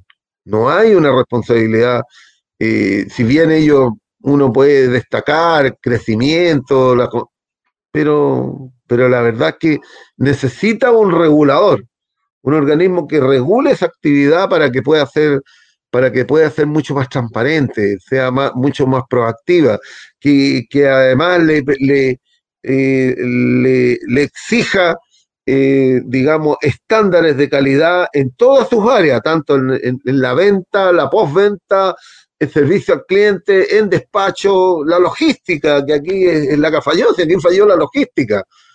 Sea, aquí la logística a ellos les falló. ¿Mm? Y ahí está fallando la tenemos que, y, también tenemos que decir de organismos públicos, Correos de Chile, es un desastre. ahí te estás metiendo en una de las próximas preguntas que yo quería hacer, porque cuando tocaste el tema de las llamadas telefónicas, eh, yo no sé si eh, el Estado, no solamente los organismos de gobierno, el Estado en general cumple ciertas normas de estándares de servicio al cliente. Yo creo que no, y no sé si hay algún organismo que sea, el gobierno no creo que se autofiscalice, pero no sé si CONAECU de alguna forma se ha metido con el Estado o con el gobierno por su mal servicio? Mira, la verdad es que la ley del consumidor no está hecha para poder demandar a los organismos del Estado. Y, lo que, y, la ley del consumidor es una ley que protege a los ciudadanos de las actividades privadas principalmente. Ah, perfecto. Eh, y lo que falta en este país es que exista el defensor del pueblo. El defensor del pueblo que existe en todos los demás países de Latinoamérica y la mayor parte del mundo en Chile no existe. Eh, o digámoslo, el ombudsman, y lo como le llaman en, otros países, el ombudsman o defensor del pueblo. El defensor del pueblo ¿qué sería el defensor del pueblo? Es que el defensor del pueblo es un organismo autónomo que lo que hace es defender a los ciudadanos de los organismos del Estado y los servicios públicos.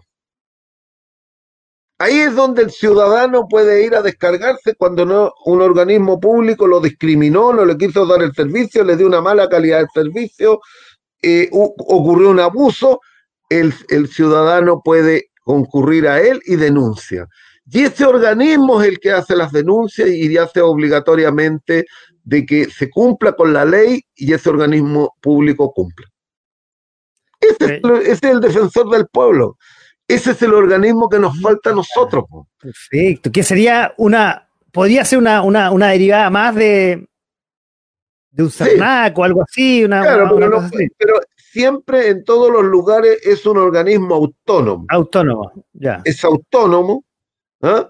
que tiene la función de proteger a todos los ciudadanos de los actos que comete el Estado, de hacer cumplir, que el Estado cumpla con las leyes, eh, que además los organismos le den respuesta oportunamente, que no lo discriminen, que, que no le presten un servicio, pero que se haga cumplir las funciones que tiene cada los organismos del Estado y además los servicios públicos.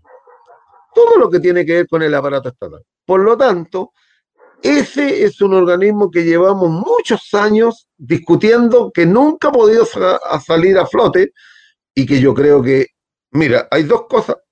Este organismo podría ser, dentro de lo que estamos discutiendo de la nueva constitución, debiera ser un organismo que debiera estar incorporado el, el defensor del pueblo eh, dentro de los derechos que tienen los ciudadanos.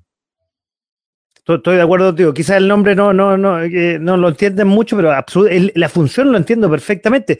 De hecho, a ver, me venía y te comparto dos, cosas. Uno, que lo dicen mis hijas de la oficina Chile Atiende, que la han puesto, y no creo que, eh, yo creo que no solo son mis hijas, sino esa generación. Chile Atiende como, bueno, uno podrá ponerle el adjetivo que quiera.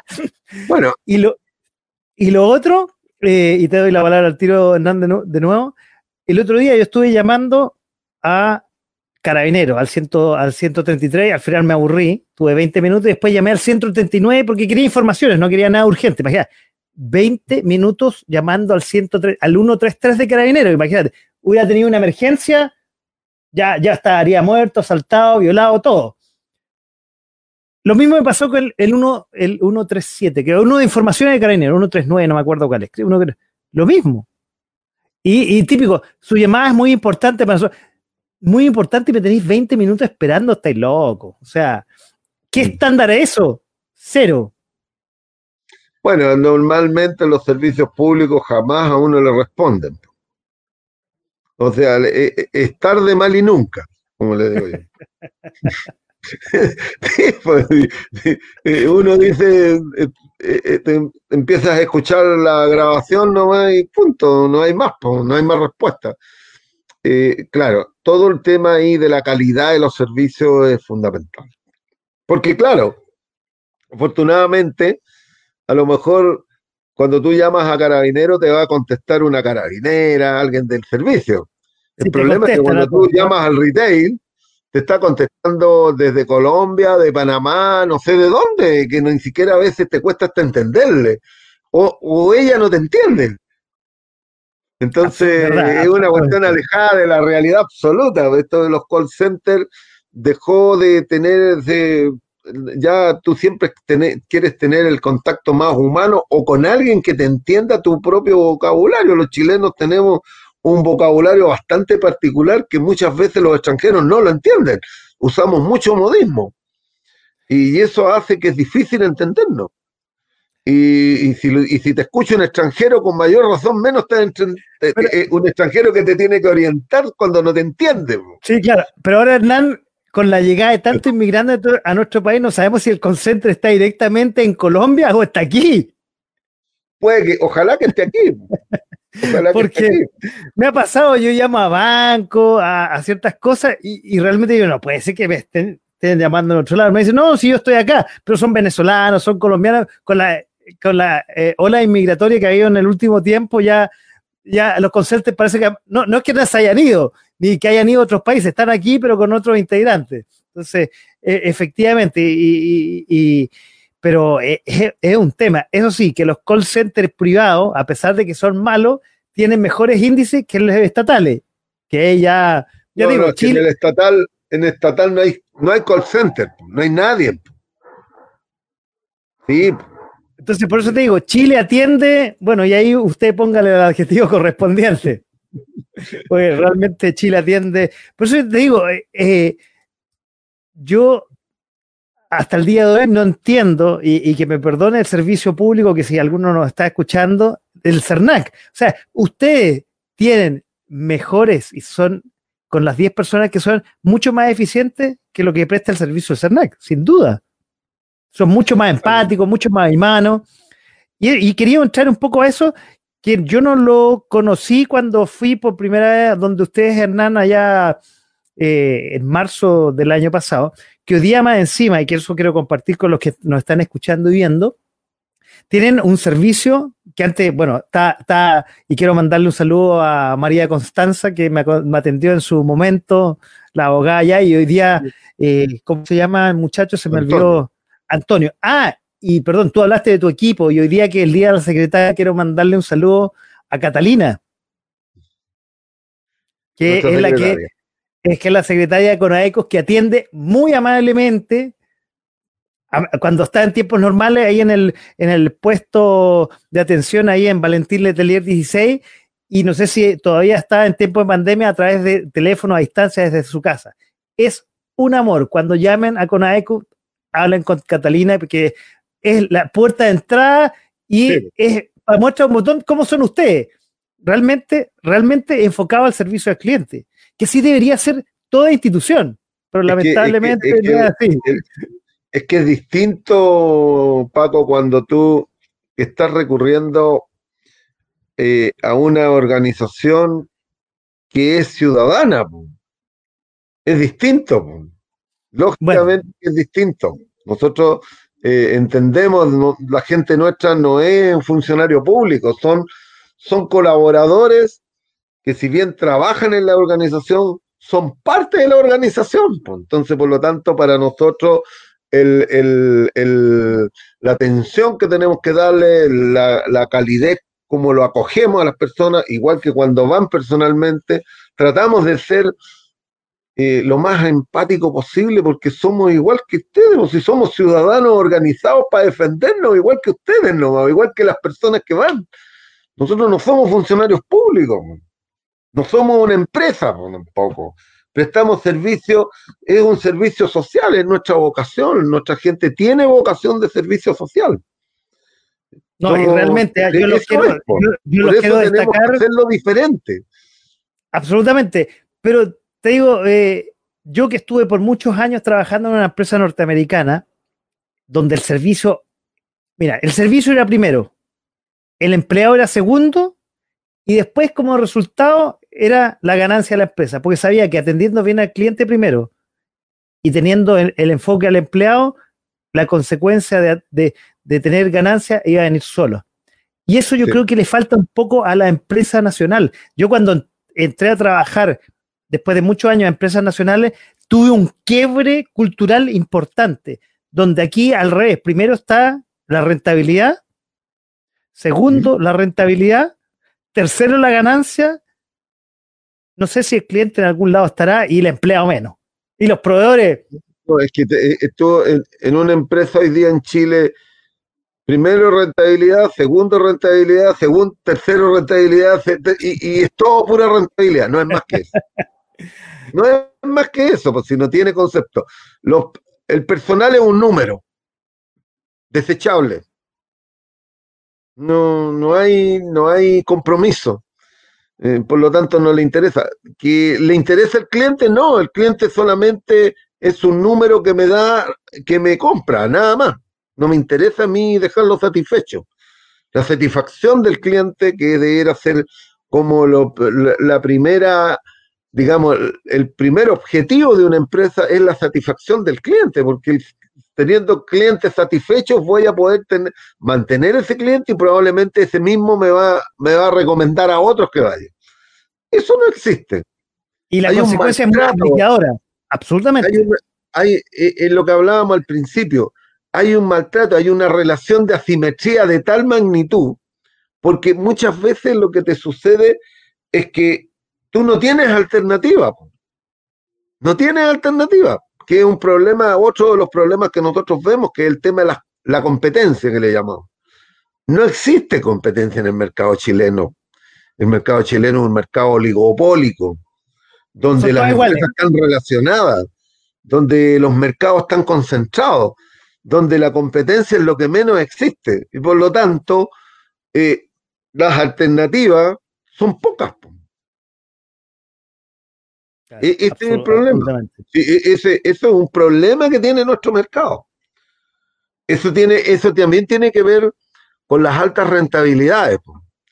Porque cuando tú tienes un mercado concentrado y no hay, y no hay competencia, según este modelo, si este modelo es de, este, este modelo, el, primer, el primer principio que tiene es la competencia. pero la buena competencia, como pasa en otros países.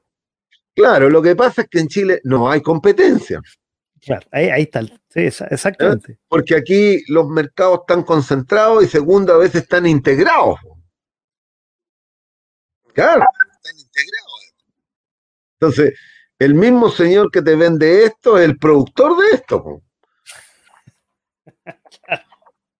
Eh, sí, pues, eh, es que te, ¿qué te pasa? Por ejemplo, cuando uno habla de la integración, mira, estamos hablando de las ISAPRE. ¿Y eso, hay competencia? No, son todas iguales, hay una oligarquía, como un oligopolio, como tú tienes. y cuando a ti te dicen de que va a subir el precio de los servicios de Unisapre, que los planes y programas, porque subió el costo del, subió el costo de la atención médica, costó, subió el costo de la hotelería, subió el costo de los laboratorios, le subió todo. Bueno, ¿y quién es el dueño de los laboratorios, la hotelería? La misma ISAPRE, eso, que nunca lo he entendido, porque eso por ley está prohibido, la, la integración tanto lo que pasa es que y está y, es por ley no, y todo hay regulación, no te impide la integración. No hay, no hay regulación. Nosotros hemos dicho reiteradamente que hay que terminar con el tema de la de integración, tanto horizontal como vertical, que, que, que existe tipo de una integración total. Entonces, cuando tú haces estas cosas, por ejemplo, en la farmacia, cuando tú vas a comprar el medicamento a la farmacia, y te acuerdas que te colocaban un montón de medicamentos de oferta antes de que tú, ahí cuando estabas comprando en el mesón. Al, lado de la caja, exactamente. Bueno, eh, tú ibas a comprar eh, ibuprofeno y tú llevabas la receta y el que estaba en el mesón te ofrecía y estabas en la en el, en el mesón y el vendedor te ofrecía mire, tengo este otro que es más barato. ¿Y cuál te ofrecía? Estabas en la farmacia eh, ahumada, por ejemplo. Para ponerlos con nombre, ¿eh? porque hay que decirlo con nombre. ¿Qué es lo que te ofrecía? Ibufaz. ¿Y qué era? El ibuprofeno que fabricaba ahumada, nada más. Porque también tenía laboratorio. y es lo mismo que te sucede cuando tú te dice el señor de la ISAPRE, te dice, no, es que subieron los planes por esto y esto y esto, esto. Sí, pero la clínica es de él. Y vaya al laboratorio. La es de él. y vaya al laboratorio tanto que, claro. Y entonces, ¿quién subió los servicios? Entonces, ¿qué lo hace? Tiene una sociedad aquí, otra sociedad espejo por el A. Bueno, e, eso, eso es lo que pasa en Chile, eh, Paco.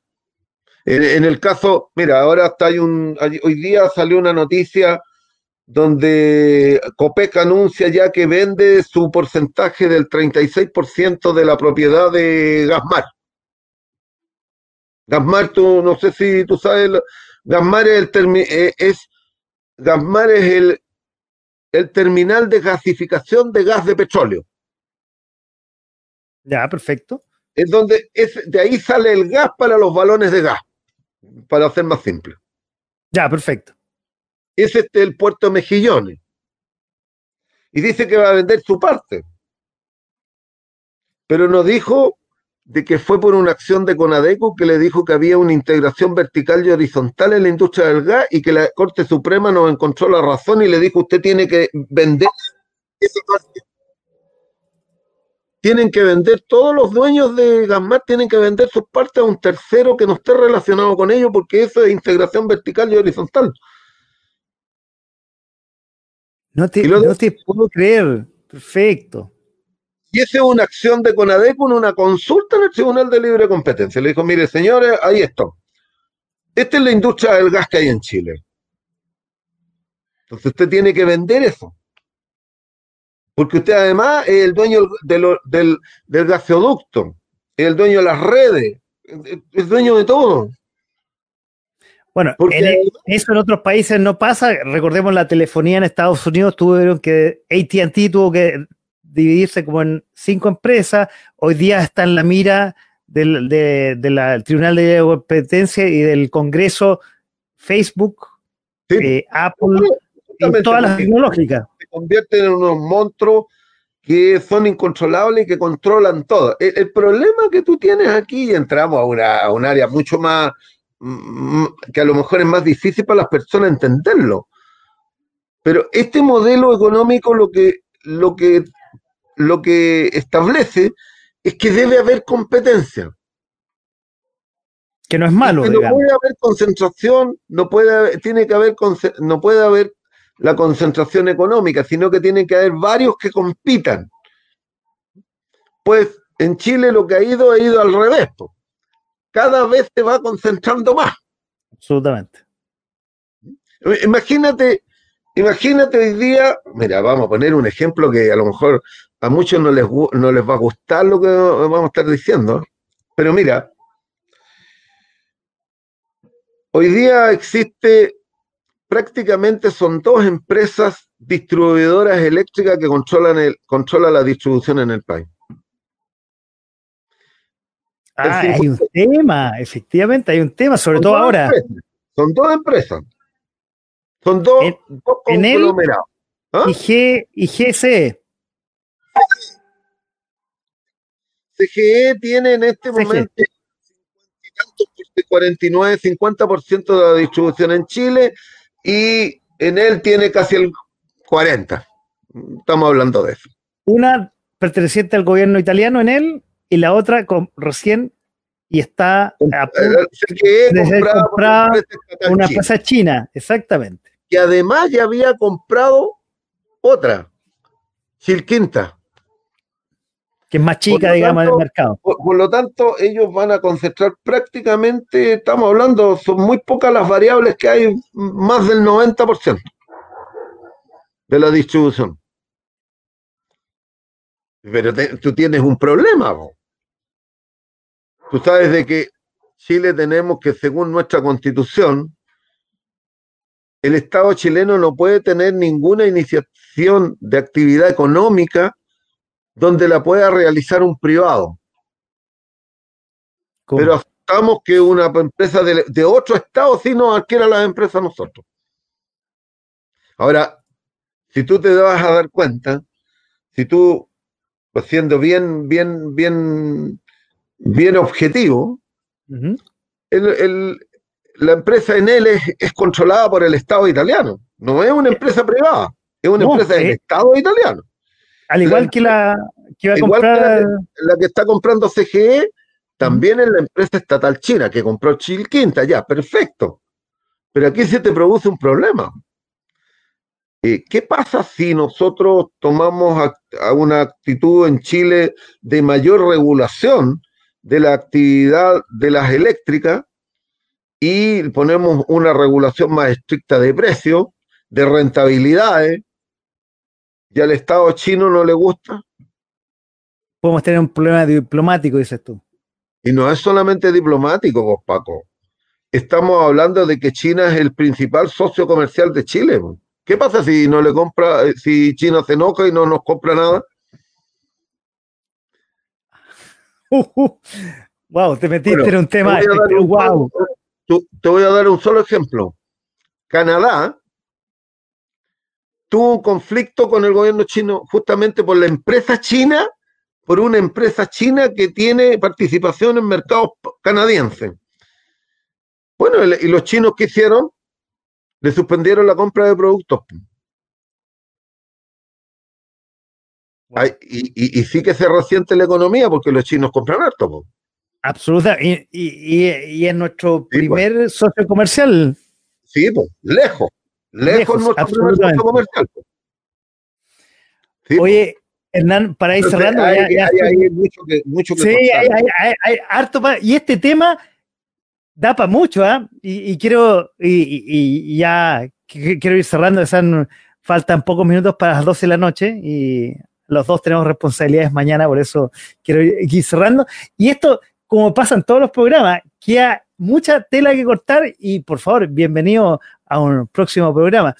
Pero antes de ir cerrando, eh, quiero preguntarte cuáles son los proyectos de la Caunacus para el próximo año. Sé que nadie tiene una bola de cristal, el próximo año estamos, vamos a seguir en pandemia, vamos, no, todavía, como dije al principio en la introducción, la, las vacunas van a estar probablemente en el primer semestre, uno nunca sabe, pero ¿cuáles son los planes que tiene con AECO el próximo año en vista? Mira, lo, primero que queremos nosotros, siempre hemos estado preocupados en la, seguridad y la tranquilidad de la sustentabilidad de la organización, que es uno de los objetivos que siempre nos hemos puesto, de tal manera de la continuidad que tenga. En segundo lugar, eh, estamos eh, promoviendo todo un trabajo para poder iniciar un tema de, eh, hacer campaña y de difusión de los derechos de los consumidores a nivel nacional y también de educación.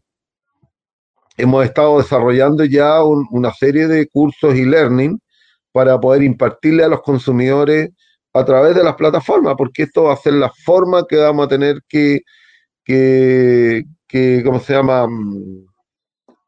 Y entregar. Manejarnos, y manejarnos de aquí para adelante. claro, No tenemos alternativa. Entonces, esos son dos proyectos. Y tercero, seguimos nosotros también atentos a hacer el tema de la investigación de productos, la calidad de los productos que están consumiendo los chilenos que es una de las áreas que queremos, que estamos desarrollando. Eh, y bueno, y como siempre, seguir fortaleciendo nuestro canal de atención. Queremos tener una, vamos, estamos promoviendo una campaña para poder tener un portal del proveedor. ¿Por qué un portal del proveedor? Porque es necesario hacer convenio con, con las grandes empresas para que nosotros tengamos la herramienta que cuando personas como tú mismo llegaste a Conadecu, tengamos la empresa con la que tú reclamos, la tengamos dentro de nuestro portal y podamos hacer la gestión lo más rápidamente posible para solucionar el problema. Ah, Convenio de solución de conflicto de esa manera. Entonces, estamos avanzando en eso para poder nosotros eh, poder hacer eh, este, este, este, esta fortalecer ese mecanismo. Y hay una aspiración que yo tengo hace mucho rato. Mira, eh, quiero realizar un observatorio de precios por Internet. Ah, un comparador de precios, en el fondo. Exacto. Sí, eh, eh, más que comparador es un observador. Ah, el observador lo que hace es el seguimiento del comportamiento del precio en el tiempo. De tal manera que las personas tengan claro cómo cómo ha ido manejándose el precio en el tiempo y cuando vengan estos Cyber Day, el Cyber Monday y todo eso, mire, aquí está, ah, pero si usted hace seis meses atrás valía lo mismo que ahora, o hace tres meses, hace 15 días valía más, valía más barato que ahora, usted modificó y arregló el precio nomás, porque eso sucede. Entonces yo creo que son herramientas que nosotros tuvimos en algún momento, pero no lo continuamos, y que queremos refundarlo nuevamente y empezar a hacer eh, este, este comparador, este observatorio del precios por Internet, porque creo que va a ser una herramienta para los consumidores. Y ahí, bueno, y también estamos haciendo unos convenios con universidades para poder impartir educación con ellos en conjunto, darle facilidades para que tengan beneficios los, la comunidad de Conadeco, que son nuestros adherentes, que son más o menos 12.000 personas que son adherentes nuestros. Y ojalá que todos los que nos escuchan ingresen y se conviertan también en adherentes a Conadeco y los ingresamos a la comunidad para poder entregarle toda la información que ellos quieran. Bueno, aquí ya tienes a uno de hace mucho tiempo y yo agradezco haberme cruzado con usted, haber conocido esta organización civil que a mí me brindó mucha ayuda, me sigue brindando ayuda, me encantó conocerla realmente, Hernán conocer a cada una de las personas allá adentro que, y se vibra en la pasión que tienen por ayuda al, consumidor. Oye, y finalmente, como lo hago con todos mis invitados, quiero pedirte, Hernán, una recomendación que le diga a nuestros auditores y a los que no están. No, esto no es televidente, es internautas, no sé cómo se llama. Eh, para ir ya cerrando el programa de esta noche. Y, y, con esto termino y te doy la palabra al tiro quiero muchos temas vamos a conversar. Queda Hernán y otra invitación para la próxima temporada, está claro. Mira, yo los voy a, los voy a, les voy a hacer dos, dos recomendaciones, pero que tienen que ver de carácter musical. Wow, qué buena. ¿Eh? Eh, los invito para que ustedes busquen, hay mucho, mucho que buscar. Hay un pianista fallecido muy tempranamente, treinta y tantos años, eh, francés, Michel Petrucciani. Escúchenlo, búsquenlo, es realmente extraordinario. Y el otro que a mí me gusta, porque voy a mezclar un jazzista, Steve Vai. No, no te escuché, no te escuché el último. Steve Vai. No, no lo conozco, no conozco ninguno de los dos. Escúchenlo, son muy buenos. Ya estamos hablando jazz, ¿no? No, eh, Steve Vai es rockero. Steve Vai, ah, debería conocerlo yo. Bueno, yo ya que tú eres jazzista y me contaron, me habéis contado un pajarito por ahí, yo te recomiendo que escuches una radio hermana que tenemos en internet, que es una de las pocas radios en jazz de Chile online, que es .jazz.cl, que creamos ah, mira, No la había, no la había, no la había escuchado. ¿Ah? Eh, este, ¿cómo se llama? Edmundo Rivero, que fuera el gran, el que se dedicaba mucho a justamente las radios del jazz. me acuerdo que hasta que no, lo he visto hace mucho tiempo, pero, pero lo voy a escuchar, ¿eh? Lo voy a escuchar, voy a, es un proyecto que hemos dejado ahí eh, y nació en pandemia, pero todavía no lo hemos desarrollado. Eh, yo estoy aprovechando de desarrollar esta radio que también ha estado mucho tiempo ahí en guarda y que ahora con este y otros programas eh, queremos relanzarlo y gracias a la pandemia se ha podido. Pues te recomiendo, no sé si habías escuchado a Michelle Petrucciani. No, lo voy a... O sea, por eso yo pido recomendaciones a invitados, porque han salido cosas muy buenas. Y esto que yo me considero, me gusta el jazz, pero soy un, eh, un ignorante, lo confieso lo voy a escuchar, porque realmente el jazz es una música muy especial, como, y, como dice el, nombre de la radio, para oídos refinados. el jazz tiene un gusto especial, tiene una cosa muy especial que, que, no lo escucha cualquiera. Oye, Hernán, bien. Pues. muchas gracias por aceptar la invitación. Eh, quiero también agradecer a, María Pía que ahí estuvo tras las bambalinas ¿no? Eh, organizando esto que también una de las cosas, y, ahí probablemente te lo voy a contar, unas casualidades de la vida, eh, nuestras familias nos no, conocemos de hace mucho tiempo atrás, son casualidades que sean, yo digo las casualidades no existen, pero Hernán, muchas gracias por eh, aceptar la invitación, quedaron muchos temas por conversar, muchos temas, esto, esto del consumidor es un tema que a mí personalmente me fascina, esto de servir mejor al cliente también es un tema que me fascina y que lamentablemente, como hemos conversado en estas casi dos horas, todavía queda mucho por hacer, mucho por avanzar. Empresas que todavía siguen siendo grandes monstruos y son peleas David contra Goliat, lamentablemente. Pero bueno, redondeo. No, bien, bien. Muchas gracias. nos veamos nuevamente. No, por favor, punto FM y este programa en particular, Tu Casa, punto Jazz, una radio de jazz en internet para que escuches y disfrutes la música que a ti te gusta. Y una vez más, Hernán, muchas gracias por aceptar la invitación. Fueron dos horas que se pasaron volando en un tema súper entretenido que la gente en realidad muchas veces siente aislada, no sabe qué hacer cuando un gran eh, proveedor no le, no la atiende bien, no le da su producto, no le da su servicio. Y saben que con AECUS ahí tiene una gran ayuda. Hernán, nuevamente, muchas gracias por aceptar la invitación. Y para terminar, como le digo todos los jueves, muchas gracias a todos los que estuvieron al otro lado de la pantalla y al otro lado del micrófono. Chao, chao. Muy buenas noches. Chao,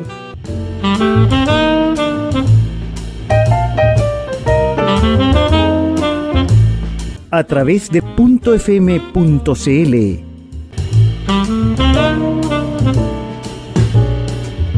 Esto fue De Todo Un poco.